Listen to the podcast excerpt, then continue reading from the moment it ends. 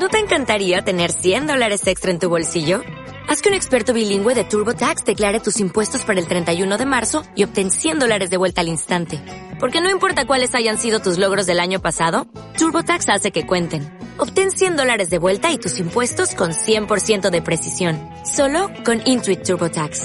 Debes declarar para el 31 de marzo. Crédito solo aplicable al costo de la presentación federal con TurboTax Full Service. Oferta sujeta a cambios o cancelación en cualquier momento. Yeah.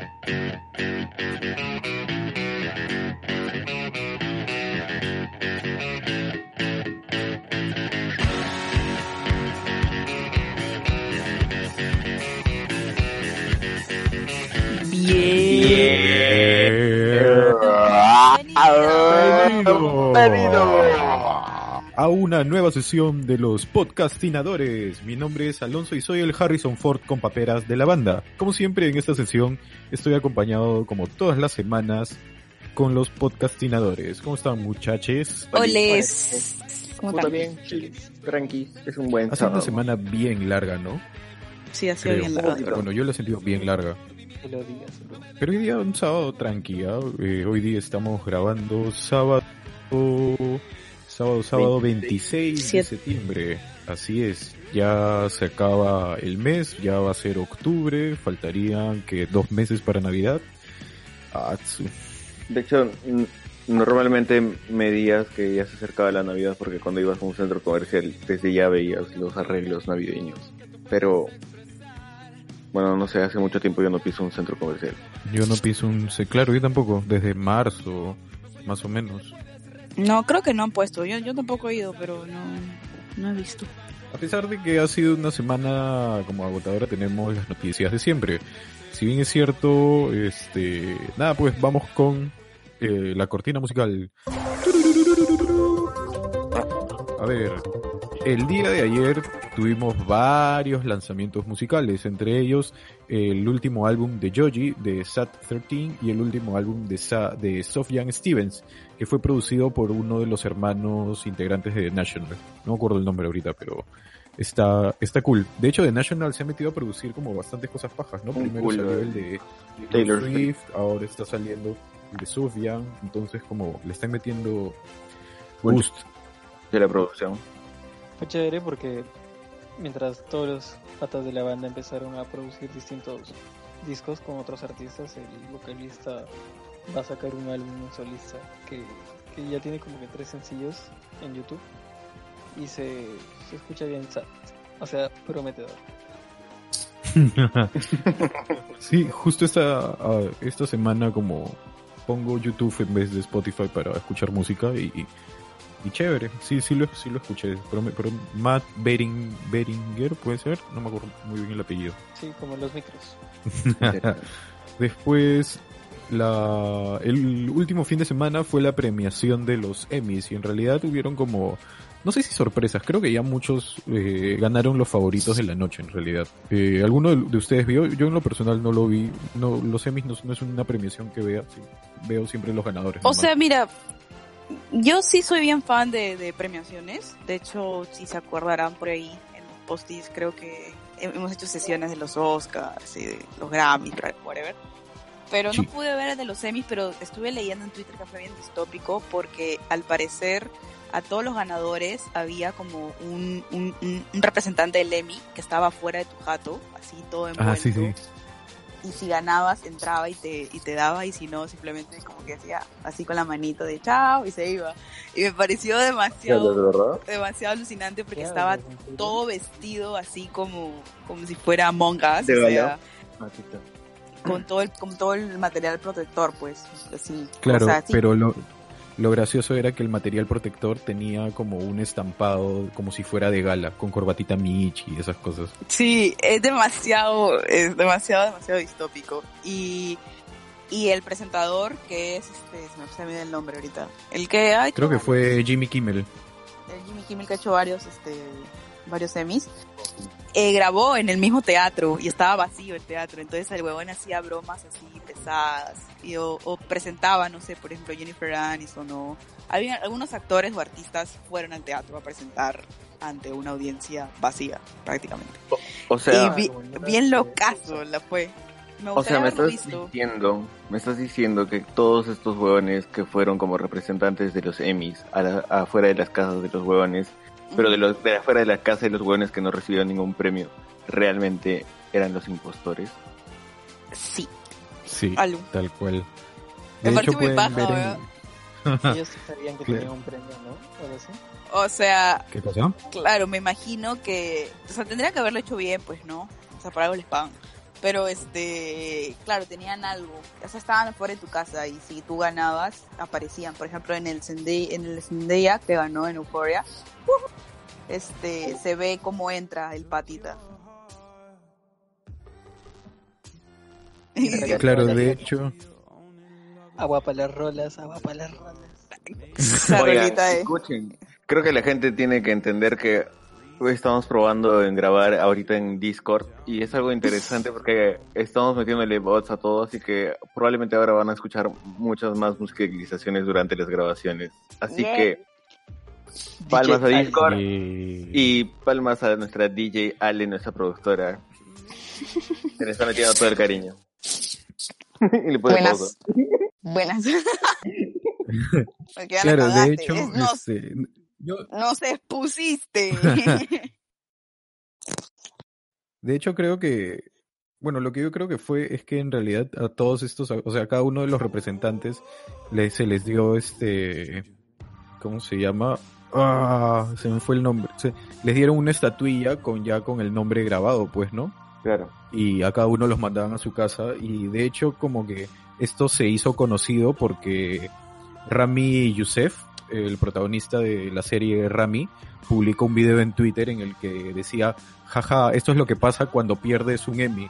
Y es la grabación del brothercito este que fue a su jato diciéndole bye, como dijo Romina, y se quita. Man. Entonces- sí, y me este- parece... Es, o sea, es bien gracioso. Es, los que pierden tienen como que. Los mensajeros tienen como que un Emmy grabado con su nombre que no se va a utilizar. no, Eso es lo pues, que yo o creo, sea, pues, ¿no? O no lo sé. No lo sé, Bueno, o sea, no sé cómo lo creo que no les costaría mucho. ¿De qué estará hecho? Claro, Belén? porque Está bañado en oro. Todas esas medias están, ba- Pero- están bañadas pero- en oro. Pero está bañado, pero no es, no es oro. Así No, que- no seas pendejo. O sea, pero igual sí es bonito. Y bueno, Sí, sí. Yo, lo- lo- claro, o sea, ¿cómo será? Pues, ¿no? Porque en los Oscars, al menos, es como te dan tu premio, te vas a backstage a hacer la rueda de prensa y de ahí como hay una pequeña salita donde hay como un brother en el centro, salita tipo, como si fuera un barman. un brother que como si fuera un barman, pero donde tú te acercas y le dices, hola, quiero grabar mi, mi premio Oscar y te dice, y te, y ahí mismo te hace la grabación en que Claro, dos minutos, pero- tres minutos. El tema de los Oscars es que es súper exclusivo porque me parece que duró unos años en que se filtraba a los ganadores. Entonces decidieron que fuera súper secreto porque creo que incluso antes el presentador sabía quién ganaba. Pero ahora, este, no, o sea, está en el sobre y solo el sobre lo sabe y, y por eso... Ah, eh, en, los, en los premios Oscar comenzaban a hacer eso de grabar ahí mismo en la ceremonia porque hubo unos años en que se filtraban los ganadores. Entonces, como eran los premios más exclusivos, digamos, o sea, son los más conocidos, pues los Oscars, los premios de la Academia, comenzaron a hacer todo este tipo de vainas de que solo el ganador se sabía en el sobre o muy poquitita gente sabía el ganador y pasaron a como que a poner el nombre al final. Pero no sé si todos los premios lo hagan, o sea, no sé si los Emmy los hagan o los SAG o, o whatever, no sé, como que hay tantos premios que, o sea, los Emmys, pues sí, ¿no? Son los más importantes de las series, me imagino. Mucho más que sí. De la televisión, hasta estadounidense al menos. Eh, Y los globos de oro. Bueno, los globos combinan los dos, pues, porque los globos también premian Ah, películas. claro. O los MTV, por ejemplo, los MTV creo que también te los graban ahí mismo. Aunque no, porque cuando te daban la- el lenguazo, ese era MTV, ¿no? Sí. Eh, sí. O, o, o el, el de los eh, los music, lo de, de los videoclips, el que es un astronauta. Ahí abajito Sí, también es MTV. dice el nombre, dice el nombre. O sea, ya Ujú. grabado. O sea, si alguien vio ahí la estatuilla, ya pues sabe quién ganó. Claro, En los, en los Oscar no es así, en los Oscar te dan cualquier Oscar y de ahí te lo, lo chucan. Te lo graban. Te Los, lo- no- los nombres son lo que le da valor, pues. Por eso lo, lo revenden en eBay. Claro. Claro, de hecho hay gente lo venden. en, Eh, hace Pago a las 3 de la creo, mañana, ¿no? Buscando Emmys. Hace, hace dos años a Frances McDormand la, le robaron el Emmy, el Emmy, le robaron el Oscar en la fiesta de Vanity Fair. Ya tipo a las 3, 4 horas encontrar, lo encontraron al choro y lo denunciaron y todo, pues, ¿no? Pero la buena perdió su Oscar también por Sí. pava. Por pavas. Por irse en Yara. Por, O por sea, Vanity- por El. Oscar es bien simbólico porque no sé qué tanto cueste. Porque No, lo que cuesta, cuesta lo que, bastante. Sí cuesta bastante, pero también lo que ganas es el premio, pues, ¿no? Cuando tú ganas un Oscar ganas creo que 2 millones de dólares. Ganas no sé cuánto. No, menos. Nunca chancho, pues. Y si ganas un pito, premio ganas los luces, bonos. O sea, ganas un montón. Ganas- Ganas una publicación en el comercio. Pues, ¿te imaginas ganar un día un premio luces? No te rías, sea, tú crees publicista. Yo te quiero ver ganando un premio luces, concha tu madre. Voy a buscar este programa. Por dirigir una película de ¿Qué tondero. premio, ¿Qué premio quieren ganar? O sea, obviamente mi sueño siempre ha sido ganar un Pulitzer. Sin joda, obviamente. ¿Qué premio les gustaría ganar? El- Siempre he querido Pre- ganar este, los juegos florales que hay en la universidad. Yo le dije un Pulitzer. Yo Claro. digo un Pulitzer y Pavo dice los Juegos Florales de la Católica. Quiere ganar el, bien, el. Día de la Madre. Paso a pasito. La verdad, lo que más quiero ganar ahorita es un sorteo de Philip Chuyoy. Oh, no, no lo sueltan al tío. Philip. Sí, ya andan dos programas, creo. Estoy pensando en dejar de pagar Spotify para ser colaborador. Oye, yo quiero trabajar en Spotify y hacer playlists. Sería mi, mi dream job, sin joda. Oye, hace poco encontré a un eh, a un TikToker que cuenta mexicano que cuenta su historia de cómo este pasó de hacer es- hacer como curador de playlist para Spotify, alucinó. Sí, es que creo que te las hace un bot, pero tú las modificas, las ordenas. Pero ustedes pueden hacer sus propias playlists ahorita. O sea, tú pones música para bailar en los quinceañeros. Y si tienen muchos followers, tú las suscribes a una plataforma que le empieza a monetizar. Y cuando llegas a mucho alcance, ya te consideran como curador. Man, ya. Ajá, exacto. E- e- Esa era la historia del brother, tal cual. Que hizo una playlist como para dibujar, porque el brother es ilustrador.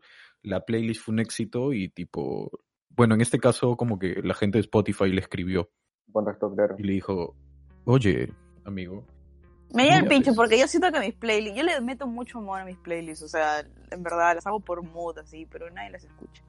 Porque no se vuelven virales, porque tienen nombres de mierda, porque yo le pongo, no sé, pues a mi, a mi playlist le pongo como que mood, mañana, o, sea, o a veces le pongo nombres largos, pero no, no se hacen virales. En verdad, es a veces un toque de suerte.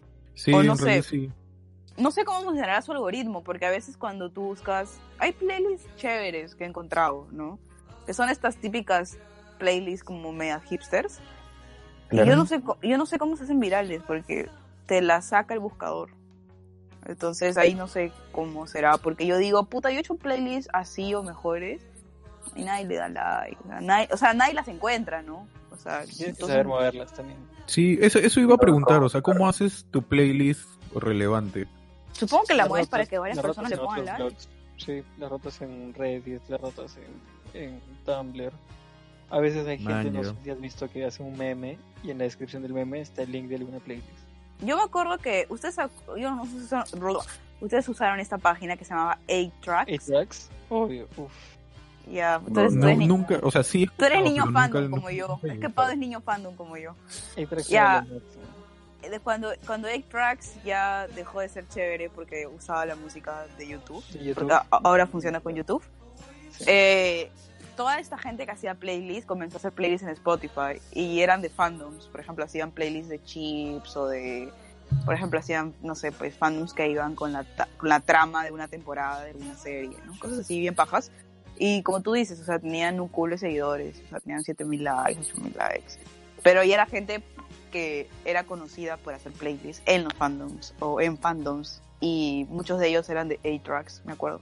Y este, pues supongo, pero por ejemplo, gente que hace playlists así random, o sea, de rock, así, no sé, no tengo idea de cómo las, cómo las viraliza. Bueno, gente, vamos a, a nuestros comerciales, ¿no? Así es, nuestro comercial de la semana y después regresamos con un tema eh, que ha estado rondando fuerte en los postis. Ajá, el tema de la semana. Y era eso.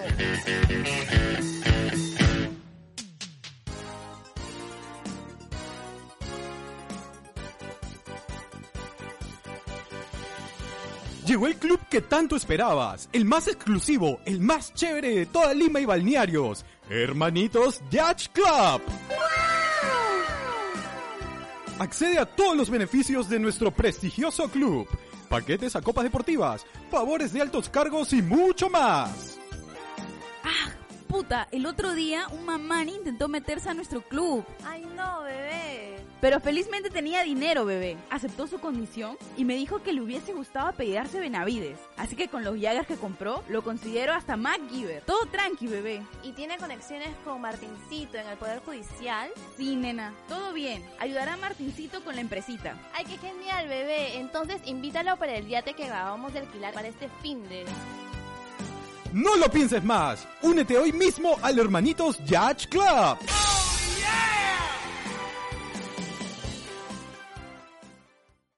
El club no se hace responsable si es que algún día llegan a tocarte la puerta. Tu fiscal, mi fiscal, nuestro fiscal.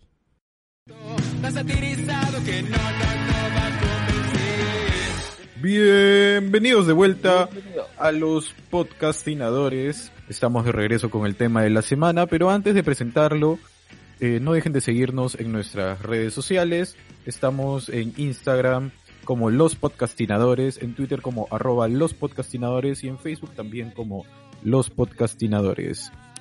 Y bueno, este, este tema, el tema de la semana habla sobre el regreso de, creo que serían dos épocas que fueron bastante marcadas a nivel eh, estético, a nivel musical, que en los últimos años están como de regreso en los mismos ámbitos. Y es más que nada el uso de la nostalgia en la música, las películas, la serie, específicamente en la década de los 70s y los 80s. Los 80s están de vuelta, amigos. ¿Qué opinan al respecto? En demasiados sentidos, ¿no? O sea, es más, creo que se puede ver mucho hasta en la ropa weón, que la gente utiliza hoy. Como mi ropa. No, Sí. ¿sabes lo que yo quería decir? Es que, o sea, eso es algo que yo hace mucho tiempo me explicaron, no me acuerdo quién o cuándo, pero siempre es cíclico lo de las modas. Por ejemplo, la moda de los 90 tenía mucha influencia de los 70s, por ejemplo, ¿no? Este, y me parece que a partir de los 2010 se han estado como volviendo tendencias, modas como que antiguas, como que últimamente lo que está de moda ahora es la ropa de los 80, ¿no? Como que, que comenzaron a utilizar, por ejemplo, los, este, como los bomber jackets, las casacas, son así, o las casacas de jeans, las casacas de, como, de cuero, ahora está de moda otra vez, este, el corduroy, ¿no? Que son como trends bien ochenteros, noventeros. Y, y creo que también los 80s por los millennials es muy apreciado. Creo que está como de moda. O sea, los sonidos incluso. Claro, Es eh, eh, hablando de- del tema de moda, estaba como chequeando y hay, y hay una teoría que habla que la moda, o sea, la moda en, en realidad es cíclica, pues no es como es como un círculo, cada cierto tiempo ciertos factores como vuelven a, a salir y este como el ciclo es cada 25 o 30 años y tiene sentido, pues este en los 90, en los Estamos en 70, Dark. como dijo Romina, este Cada 33 Claro, tal años. cual. Entonces igual es los 80, que ya han pasado 25, 30 años de los 80, las cosas están volviendo, ¿no? En la, en la ropa está el uso, por ejemplo, de las casacas de jean, eh, el tema de... Los, Los colores, los colores la- sólidos, como... Huevón, por ejemplo, los colores neón, que fue ¿no? una tendencia Sí. de hace unos 2, 3 años. Esa era una tendencia súper 70s, entrando 80s. Y es curioso porque, por ejemplo, ahora que... Por ejemplo, a mí siempre me ha gustado la ropa de los, de los 90, porque yo soy a 90 Kids.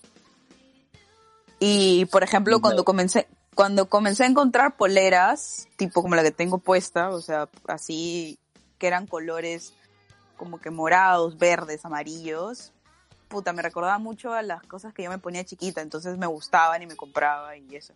Pero también creo que, que lo que está pasando, que es algo muy de moda, es que lo que se pone de moda a veces recicla como que modas pasajeras que antes eran como de nichos.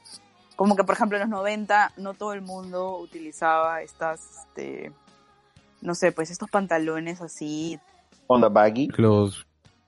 Ujú. tipo pantalones No, o Claro, o, o, por ejemplo los que, o los que usaba Bowie también, que eran bien pegaditos y de colores, ponte, que ahora, puta, es trend usar eso. Y como que Pero creo esos que son ahora... los pitillos, ¿no? No sé. No, no, no, hablo, claro, los pitillos, pues lo que son como a la cintura, que son bien pegaditos. No sé, Ah, no sé, no- yo no sé de moda, así que no, no sabría decirte, pero a lo que voy es, este, siento que a veces pasa eso, ¿no? Como los colores neón, de que, no sé, pues de repente un, un, una tribu urbana de neoyorquina en los 70 utilizaba cosas así neones y de repente 20, 30 años después, puta, una, una marca mainstream o un grupo de marcas mainstream lo volvió a poner de moda y ahora todo el mundo lo usa. Y me parece que eso es lo que está sucediendo ahora, que creo que la gente comenzó a usar ropa de segunda, porque ahora está muy de moda usar ropa de segunda. Este, y, y en Estados Unidos, por ejemplo, hay muchas tiendas que te venden este, por esta, esta moda de, de, de que causa menos daño al medio ambiente, ¿no? Y la explotación infantil y bla, bla. Y se comenzó a usar como que las casacas de los 80, 90, y creo que después que, se, que salió como esta pequeña tendencia, digamos, de ahí como que las grandes marcas como H&M, por ejemplo, Forever 21, comenzaron a sacar moda nueva basada en los 80, ¿me entiendes? Pero como una especie de, de apropiación de esta otra cosa que pasaba. Y me parece que eso es lo que pasa en todos los sentidos siempre. O sea, en la música, en, en el cine incluso, ¿no? En el... Pero creo que este Eh. sonido pop ochentero este está incluso mucho antes de que se ponga de moda todo esto de la ropa y toda la onda, ¿no? Sí, Pero, no sé, creo que el que ahorita más me suena en la cabeza es, por ejemplo, el tercer disco de Metronomy, en el que está The Bay y todo esto. claro, pero eso es como el 2010, 11. Claro, estamos ahí, ajá, ese disco es más o menos por ahí. Desde, desde ese entonces, incluso. Incluso el de Daft Punk, ¿no? Claro, Daft Punk. eh, Este, El ¿Cuál de? Random Memories. de- Random Memories fue un, es una oda a los, a los, a los, a el, el mismo en Creo que Moroder. 70, ¿ah? Claro, incluso un Sí, poquito antes, porque es, es un poco más disco, incluso, ¿no? Con Giorgio Moroder. Claro, y por ejemplo, en la música yo creo que ya a estas alturas de la vida, o sea, en- en- en- con tantos años de digitalización y de sonidos y en donde hay tanta música ahorita, creo que ya es más difícil delimitar las cosas, ¿no? Por ejemplo, una canción de Dua Lipa, que obviamente su último disco estaba totalmente basado en, en los sonidos de los 80, pero claro, o sea, tú no me vas a decir que no escuches una canción de Britney Spears, por ejemplo, del 2010, no sé, Cirque o Womani- Womanizer, y vas a encontrar, pues, por ahí de un montón de cosas, ¿no? O sea, desde Michael Jackson. Wom- Womanizer es del 2010, ¿no? Sí, Womanizer del 2010. Claro. No, es antes, creo. ¿ah? No, es antes, es 2006. ¿Sí? A ver. Eh, me parece 2008. La del 2010 es ese The End of the World, algo así. Creo que sí. Es Oye, pero si te das cuenta, 2008. eh, bueno, ahorita Sí, que estamos escuchando Don't Start Now, no es tan 80s, ¿ah? O bueno, por esta, es, eh, eh, este beat No. yo lo considero, es más setentero. Un es más bien disco. funky. Es bien, Ajá. es bien funky disco. El, el bajo, el bajo te dice funk al, al, al mango, ¿no? Sí. Es en- Excepto esa parte. No, pero por eso te digo, o sea, creo que ya en la música hay tantas mezclas, tantos Cher. orígenes, que es un mestizaje muy grande, ¿no? O sea, ya decir como que, ah, esto es 70, 80. No, pero este sonido, por ejemplo, Tum, tum. esto es 70, pues. Es full bajo. Claro. O sea, es, es claro, eso es, es- Yo he sido siempre muy fan de la música disco, eh, porque mi mamá es la música que ella escuchaba en su juventud, pues, ¿no? Choquemos Entonces, claro. men. Porque mi Entonces, vieja claro, también yo- me, me ha criado con mi mamá trova y baila. con música setentera. Mi mamá, Es mi mamá disco, mi vieja. baila música, se- o sea, lo ha bailado, pues, ¿no? Y yo crecí escuchando todas estas vainas, incluso ABBA, ¿no? Esto. ¿Qué hablas? Y escuchar esto me gusta un montón porque ya yo ya le he agarrado mi propio cariño. O sea, yo después cuando crecí comencé a buscar y así me metí, escuché Fleetwood Mac o, por ejemplo, esta canción de Demon Lover. De verdad, amigos, ustedes no saben lo adicta que soy a esa canción. O sea, es como... Es la canción favorita de mi mamá. Puta, weón. Es, mi mamá la canta con alma, weón, cuando suena en Radio. Mágica. Así. Oye, Radio Ah, Mágica siempre me, eh, este, Radio Mágica siempre me ha parecido esos, este, radios que un montón de gente le cataloga como ratillos, pero me parece que tiene una música alucinante, weón. No, Yo- yo siempre la sintonizo. mucha gente que la pone, que la pone en, en su carro, ¿ah? Mi mamá cocina con Radio Mágica casi todos los días. Uf, es que huevón, el intro de esa canción de Demon Lover me da un orgasmo. No sé, huevón, de verdad, un ears gum, como se. Primera vez que la estoy escuchando. No me ¿De estés verdad? jodiendo, huevón, sí te la sabes. No o sea, fácil, no Ale, sé. Ale, avanza que- el corito. No, no se puede, ¿no? No se puede No. avanzar. Esto, Bueno, ya va a llegar. ¿cómo se llama? Oh, Mi, Es real tema, bro.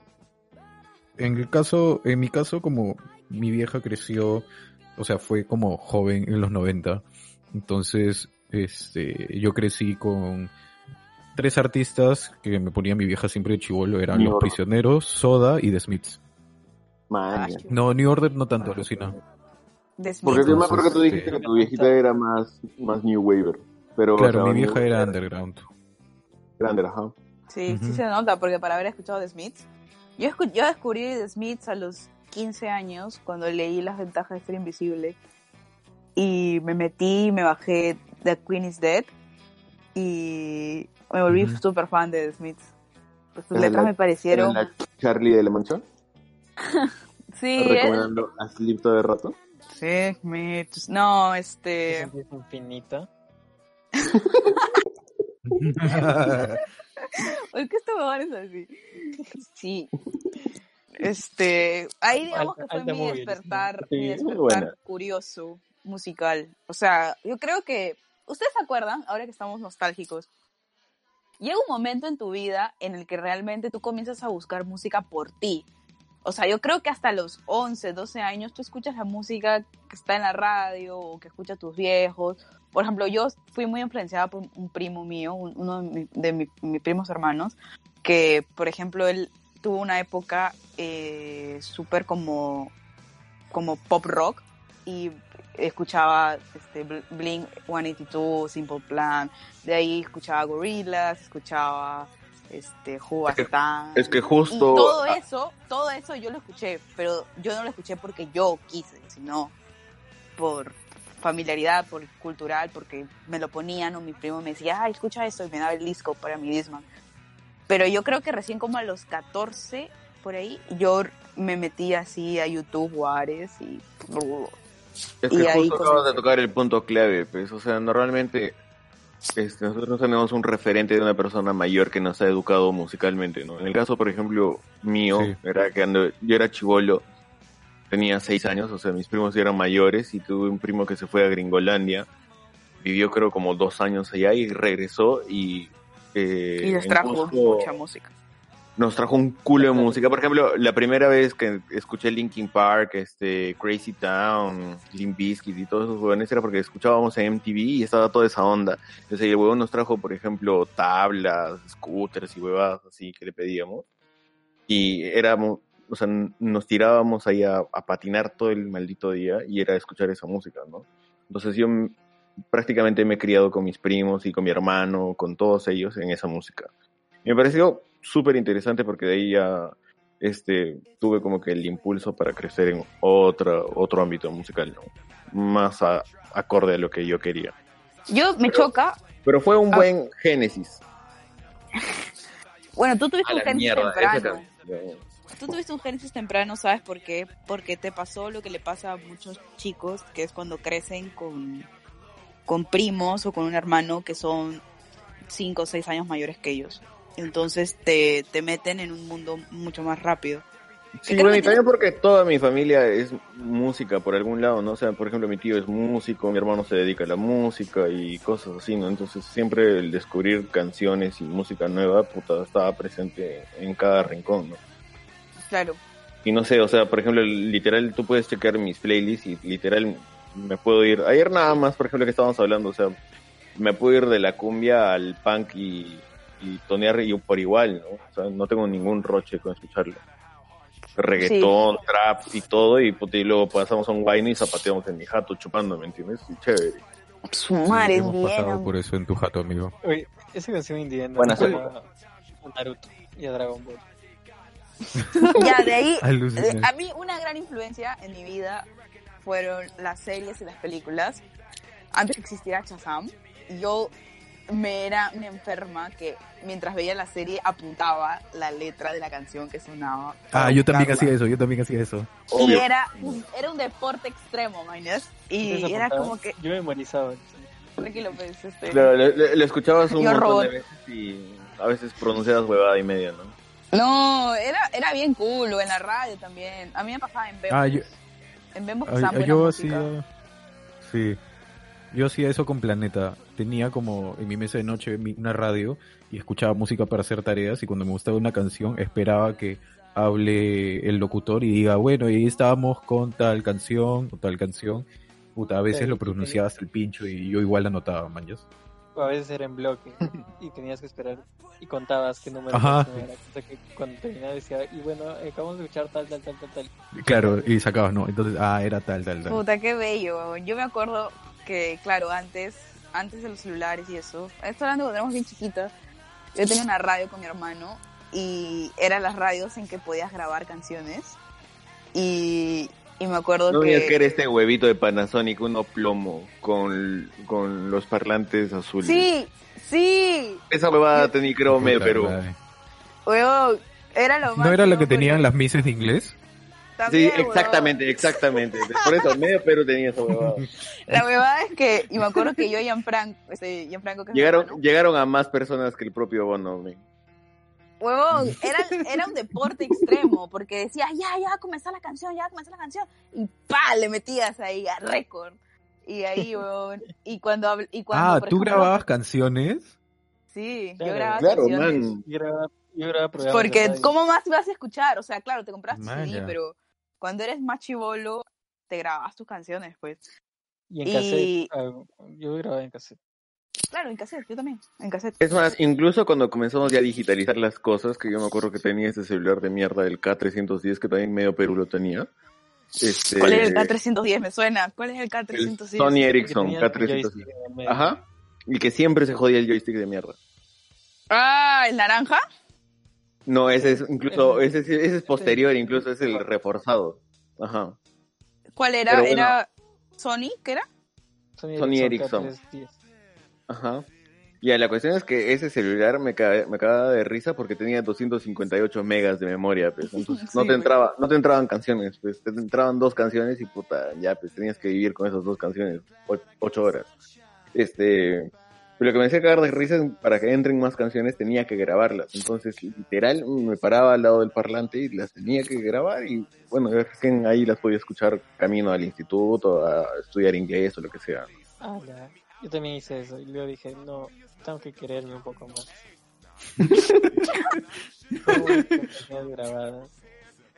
Eh, claro, bien. pero es que es que yo me acuerdo que antes para comprar CDs, bueno, a mí no me compraban muchos CDs. De hecho, yo recuerdo cuál fue mi primer CD comprado. Fue eh, la, la- este, Laundry Service de Shakira. Eh, que me lo compré tres veces porque se me malograba el CD. Bamba, de tres luquitas. Tres por diez. Y este, de ahí, pues, ¿cuándo habremos tenido Ares? Año, un poquito, ajá. Sí, Yo me no Pero acuerdo porque que antes habían unas páginas donde tú escuchabas música online. Yo tenía esas páginas que era como, no sé, la típica música, música, música punto, punto com, huevas así. Pero había una que justamente mi primo era la, la- la que me pasaba, ¿no? Esas páginas. Y ahí descubrí, aunque no lo crean, a Muse, a Relin Key, porque eran páginas gringas de música que estaba de moda en esa época. Y de ahí, pues ya Ares. Ares era para la música pachanguera, ¿no? Para bajarte tu Tony Dice. Este. Yo utilizaba eso para bajarme capítulos de Naruto cada semana. Y ¿Tú ah, ¿la veías Naruto en Ares? A la Sí, mierda, cada mi, re- respeto, weón. A mí me palteaba porque, o sea, yo tenía internet regular en mi jato allá en Cusco y me hacía cagar de risa porque nos íbamos un montón de vacaciones con mi viejo ya. Y normalmente dejábamos a unos primos a que cuidaran la jato y me cagaba de risa porque siempre que volvíamos abría el Ares y puta, todo era porno, men. Entre mis canciones todo era porno. Y decía, men, ¿qué onda? Todo el rato descarga estas huevas. Y Literal, o sea, por, por una canción eran cuatro videos porno, men. Y eran seis o siete, bu- eh, siete bugs, o sea que, puta, que, te- que eran virus de hecho. No, ¿Se weón, acuerdan, ¿se acuerdan que Ares. Descargaba aún con la computadora apagada? Sí, Ah, era lo no me acuerdo. Yo dejaba descargar capítulos de Naruto y como eran grandes, porque eran en alta definición, en esa época, este, Cuatro- toda la 480. ¿no? lo apagaba y el día siguiente prendía la computadora y avanzaba. Y cuando que descargaba juegos de más de 2 gigas, sí lo tenía que dejar prendido toda la noche la computadora para que el día siguiente pueda jugar. Mm, Mi papá me decía, oye, men, ¿qué es? ¿por qué dejas prendido? Y la máquina sonaba, pues un montón. Parece que iba a explotar. Y decía, aguanta, aguanta, cholita. Vamos a ser grandes. Puta. Qué huevo. Se mamó. Se mamó, ¿Cuál se fue la mamó. primera canción que ustedes recuerdan que les interesó así como que la buscaron? Eh, Yo tengo una Paso. Crazy. Simple Plan. Bien feeling, ¿no? Eh, White Flag de Dido. Mm, buenas. Man, ya. Fue que la escuché y, y me demoré mucho en encontrarla, de hecho. Porque no entendía qué decía. Decía, "A mí, na, na, na, na". Yo me acuerdo que este justo también tenía un amigo que era este skater y el huevón veía un culo de videos y es el huevón que como que era el dealer de la música. Y el huevón se sacaba un culo de canciones de Concha su madre de un culo de videos que hacían antes, ¿no? Y había una canción que literalmente me, me, me demoré siquiera unos 6, 7 meses en, en encontrarla. Y era Try the Sweet Shop Union que me encantaba esa canción y puta cuando la encontré casi lloré como, como mierda, men. Hay una, hay una ca- ah, canción que se han demorado un montón en encontrarla. ¿Saben cuál? Ah, y le acabo de volver de, olvid- de olvidar. Esa es la de...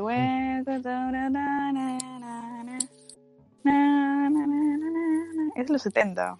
Pero este, yo siempre fui bien afanosa. Yo igual que Salva, de hecho creo que en esos, en eso, en eso tenemos mucha afinidad a mística. Es que también me gustan muchos géneros. O sea, este, me, me gusta descubrir cosas y no, gracias a Dios, hace muchos años perdí el prejuicio de, ay, no voy a escuchar esto porque no huevas. Este, de hecho, ¿Y ¿Aún ¿ustedes conocen gente que les digan esto? ¿Celosos No, de qué? pero, pero tengo amigos que me dicen como, que creo que saben que, que yo escucho música rara y es como que me dicen, la otra vez una amiga me dijo, no, porque tú siempre pones, escuchas música triste. Y yo, ¿cómo que música triste? O sea, yo escucho música que obviamente te hace pensar, pero te puede hacer pensar en temas musicales, ¿no? O sea, no, no necesariamente algo triste, ¿no? Pero bueno, en fin. O no sé, porque es un sonido menos mainstream. Por ejemplo, creo que todos podemos recordar cuando pasamos de ser como que un poquito a la mierda, weón. ¿Cómo vas a poner tu libro too late? Este. Se mamó, weón. Esta canción la escuché y no sabía cómo se llamaba y, y la, la- me, me hicieron el dato en el himno en una clase. Y una chica dijo, esa es mi canción favorita y la puse. Oh, esa es la que estaba buscando. You know Oye, no hay nada más hermoso que buscar música. Por ejemplo, este. ah, el verano pasado, este. Bueno, esto no- ah, lo siento por recordar algo así. Pero la cosa es que está, en la playa. No he escuchado esta canción que está sonando hace, hace ¿Sí? años de años. Yo la escuché hace poco. Sí. Qué bestia, weón.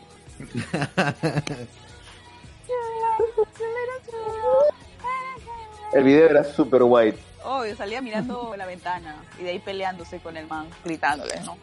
Están, están breaking up. Eh, Y al rato pasaba 16 and Pregnant. oh, huevón, pero esa canción. Ese era mi fin de semana hecho.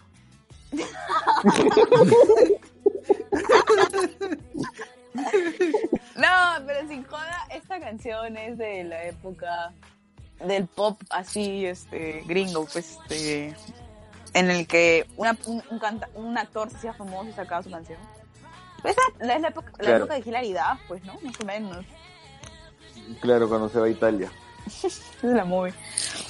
No, ya, la, la película, la película, la canción que les voy a decir que me costó años encontrar, aparte de la que no me acuerdo, es este, este, Last, Last Train to London. Last Train to London, and I really, I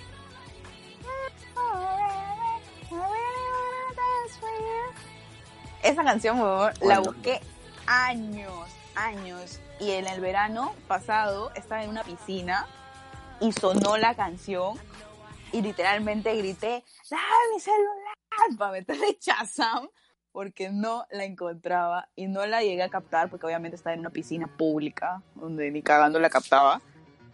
Pero este, de ahí se la tararía a mi mamá y me dijo, ah, es de, es a Last Train to London, me dijo.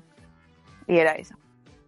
Es la que está sonando. ¿Sabes? A mí, a mí, este, cuando me pasó esa vaina, este, cuando escuché después de un culo de tiempo esta, ca- esta canción, La calle de las sirenas, La de Cava.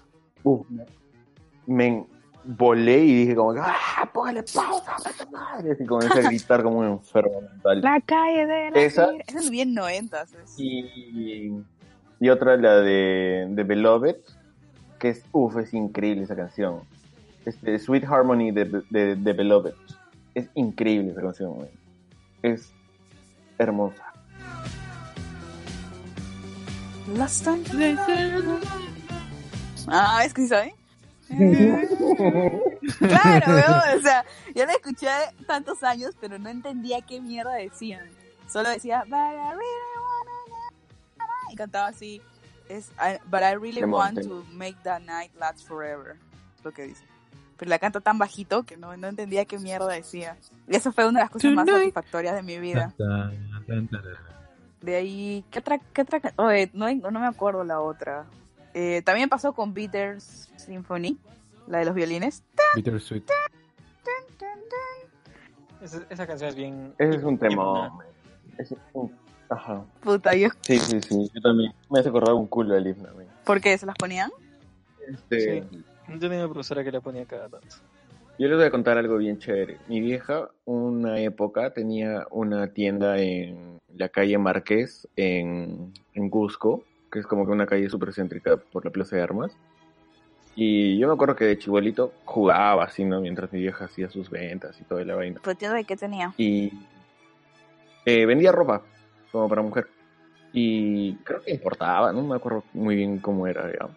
La cuestión es que yo jugaba y todo el rato ponía una de esas radios así ochenteras y noventeras y todo la vaina. Y sonaba esta canción que te digo, pues de The Beloved, que también cuando la escuché después de siglos, puta, salté de emoción de haberla encontrado porque era mi pinche niñez ahí jugando, mientras veía a mi vieja atendiendo, pues, y era como que, ah, la mierda, y mi puta, casi me puse a llorar esa vez. Eso es lo más bonito Fue de la muy música. lindo. La música está contigo hasta Sí. que te mueres, ¿es verdad? Cuando te, cuando te transporta a lugares es increíble. Yo nunca voy a olvidar, this is a true shit, cuando escuché La Playa en una cafetería en Miraflores y estaba este televisor redondo, es- esos televisores así pues, y salía la pecerita. O sea, yo cada vez que escucho La Playa, la de, no sé si... me-". O sea, vuelvo a tener seis años sentada en un café con mi abuelita y mis tíos. O sea, así, brutal. Eh, Puta que file. Eh, de ahí, Demasiado. Ares. Ahí está, es esta, es esta, es esta. Esta es la de Sweet Harmony de, de Beloved. Es bellísima esa canción. Me encanta. Sí me- creo que sí me suena. Un poquito, un poquito, en la radio. Es preciosa. El coro es bien fácil de reconocer. Es más, dicho sea de paso, es como que una de esas canciones que cuando estoy huasca, siempre la pongo así para que, para así decir como que hoy, sálganse del chat, sálganse del chat, quiero estar solo. Sálganse del Discord. Quiero estar solo. Ya, ahora hablemos también de, de estas modas así eh, de películas, ¿no? Por ejemplo, ahora, o sea, siempre, cada cierto tiempo quieren revivir películas, íconos, ¿no? Como que para, con el tema ahora de, de la serie de Cobra Kai, por ejemplo, ¿no? Que much- he estado leyendo varios artículos que dicen de que es una buena manera de traer la nostalgia de nuevo. Y este, y todos los boomers están pegadazos con la serie, con, con la de Cobra Kai. Sí, de hecho creo que el boom de Cobra Kai ha sido que ha pasado a Netflix, porque antes era una producción de YouTube Originals, entonces tenerla, nadie conoce esa plataforma, muy poca gente conoce la plataforma de, de YouTube, entonces creo que al haber pasado a Netflix ha hecho que le meta un boost pendejísimo a la serie y ya, ya confirmaron una nueva temporada, pues. Todavía No. no la veo porque no he visto este Karate Kid. Karate o Kid. sea, he visto, he visto la primera, pues, ¿no? Y de ahí vi el remake con Will, con el hijo de, o sea, con Jaden, con Jaden Smith. Con Jaden. Ah, Pero cuando- no, no he visto la saga, eh, porque creo que Cobra Kai trata más del malo, pues, ¿no? O sea, No, en realidad o- no tienes que ver. Solo tienes No que hay ver la saga. para entender Cobra Kai. Sí. En verdad es buena. Ah. Es good shit.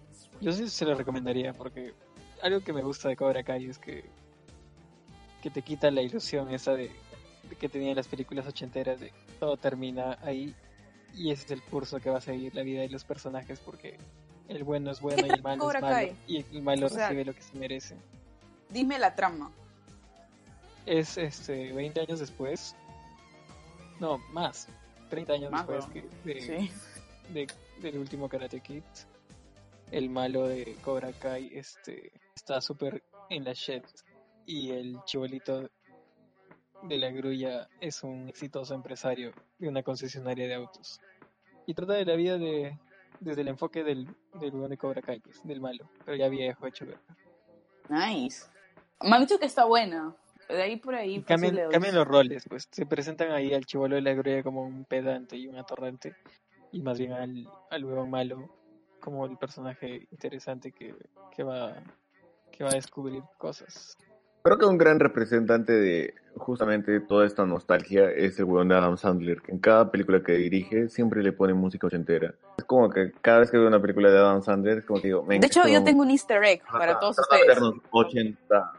Yo tengo un easter A egg. ver, A ver, Una vez leí en un análisis de animación, ustedes, ustedes saben que soy este, bien fan de, de las películas de animación, de la serie de animación, en que a partir de, de Shrek y de las películas de DreamWorks comenzaron a incluir soundtracks ochenteros para que los papás que llevan a sus chivolos conectaran más con la película pueden entretenerse. y querían y así porque al final y al cabo dijeron quién va a hacer que vea nuestra película los papás me entiendes porque los papás son los que llevan al chivolo y son los que pagan y eso.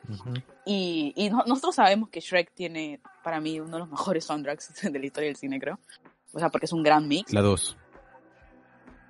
la dos huevón. Puta. Este cuando suena este este Ah, que es que todos llegando al muy muy lejano. a, a Funky Town sí. Primera. Yo recuerdo. No, es de la segunda. Cuando llegan a muy, muy lejano. Porque bailan las personitas. Me acuerdo de que cuando la vi con mi mamá, mi mamá decía, ¡ay, esta canción me encanta! Así como di- dicen todas las, las mamás. Este, y siento que pasó con Happy Feet. Mi mamá me llevó a ver Happy Feet y la amó así porque, porque 70. cantaban Boogie Boogie Wonderland September. cantaba September. De ahí me pasó también cuando vimos, eh, bueno, casi todas las películas que no son de Disney, pues, ¿no? O sea, las de DreamWorks, las de Sony, las de Universal. Y una vez leí de que esa era la fórmula que utilizaban, ¿no? De que lo habían hecho a propósito y que les había funcionado tan bien que ya es una regla. Y me pareció bien paja, ¿no? O sea, cómo la animación llegó a, a hacerse como que algo que hace Adam Sandler, ¿no? Y algo, algo que hacen cada vez más. Por ejemplo, la película, que no la vi, por ejemplo, pero la película de Angry Birds. ¿Se acuerdan cuando en el tráiler, en el cine, salían este Why do birds? Ujú. fly?" La canción está este de The Carpenters, este o sea, era un hit porque realmente en el cine, o sea, todo el mundo salía este con la idea de, ah, sí, esta nueva película tiene un soundtrack que me gusta. Y creo que es una gran herramienta marketera, ¿no? Otra vez, la nostalgia, ¿no? Que de acá mi amigo Oso nos lo va a decir en el mundo publicitario, como siempre la utilizan. Sí, de hecho, es como, es tal cual lo, lo que dice, lo que dice Romina en realidad. O sea, depende en realidad de, lo que vayas a hacer, pues, ¿no? En, en el, en el hecho de- del consumo, al final tienes que ver quiénes son los que te ponen la plata. Entonces tienes que, obviamente, apuntar hacia ellos y qué es lo que hace, pues, ¿no? Pero, sin embargo, creo que en el mundo de la publicidad se está, se está, eh, mm, como usando el tema de la nostalgia más por el tema del gag que por, que por el tema, eh, el, el gag, el, el gag, el GG, la broma, mañez, más que por el tema de que quienes te vayan a, a poner la plata, pues. Por ejemplo, les pongo como dos ejemplos. Hace poco resucitaron eh, el jingle ochentero de Fruna, de estas, estos cuadraditos, Fruna Catoinga. Ajá, Fruna. Catoinga es de los 80, manches, pero lo han resucitado ahora con una nueva versión con rap y no sé qué tanta vaina. O si no, también, este, hace poco, eh, Entel resucitó el comercial, hizo como la segunda parte del comercial de Yungay. Sí, sí me acuerdo de eso. Entonces es, es Sí. más que nada por eso, por la broma y es como, este, resucitó ¿Cuándo, Yungay. revuel- cuando y- vuelve la tumbo? ¿Cuándo vuelve la tumbo? ¿Cuál es lo tum- Ah, la de... La de sí, cuál. Sí, pu- ese, ese es bravazo. Por ejemplo, la de Dimitri, huevón. No hay Navidad en que lleguen, que mi mamá diga, ¿dónde está Dimitri? ¿Dónde está Dimitri? O sea, ahorita, ahorita que viene Navidad vuelve a salir Entel con su Dimitri. Alucina, Dimitri, eh, Dimi- Dimitri es un contenido bravazo en Tel. Nunca voy a olvidar, y eso a mí, me- a mí me ¿tú, chocó. tú esperaste un Funko de Dimitri? Sí, que Entel Sí, tenía Yo tengo el, yo tengo el el- Funko. de- de Dimitri. En gestión repartieron, pero como yo no era de negocios, nunca me llegó el, che, el, el- la mermelada. Me puse, me Te lo puse vendo. triste. Ah, Me- te lo vendo. ¿Cuánto lo vendes? a cinco mil soles, apelando tu nostalgia. Está loco todo. Apelando tu nota. Me lo puedes vender cuando tenga, no sé, 40 años ya. Y negociamos. Guárdalo. Aquí, aquí va a estar. Somebody, Aquí va a estar. Bueno, nos despedimos.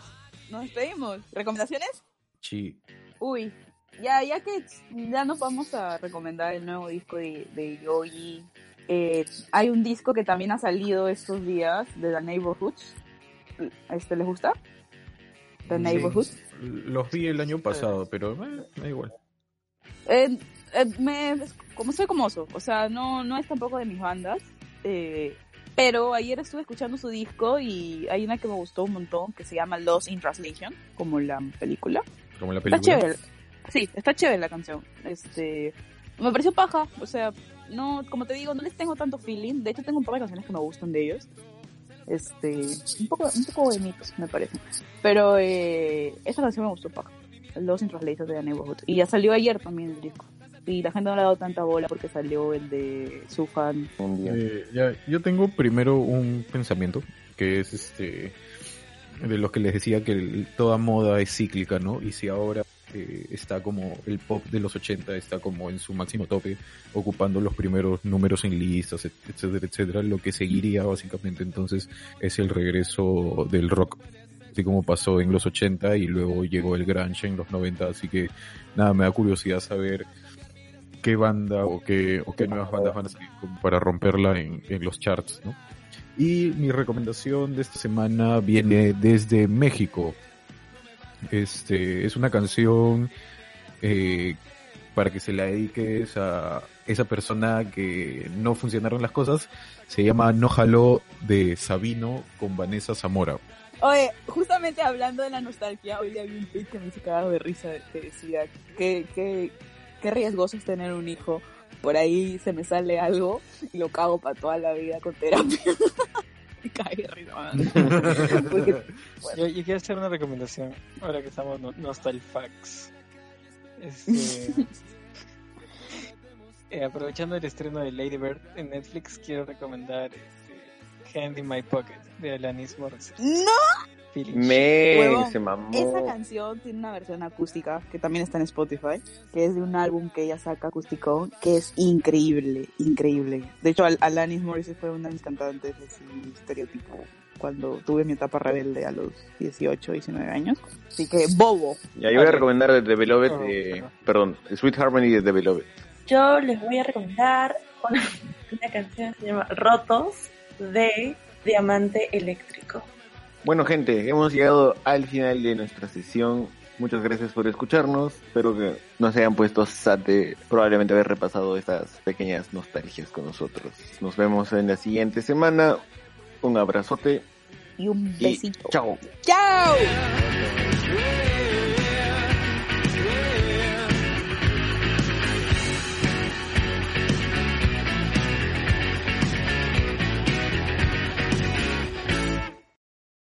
O'Reilly Auto Parts puede ayudarte a encontrar un taller mecánico cerca de ti. Para más información, llama a tu tienda O'Reilly Auto Parts o visita oreillyauto.com.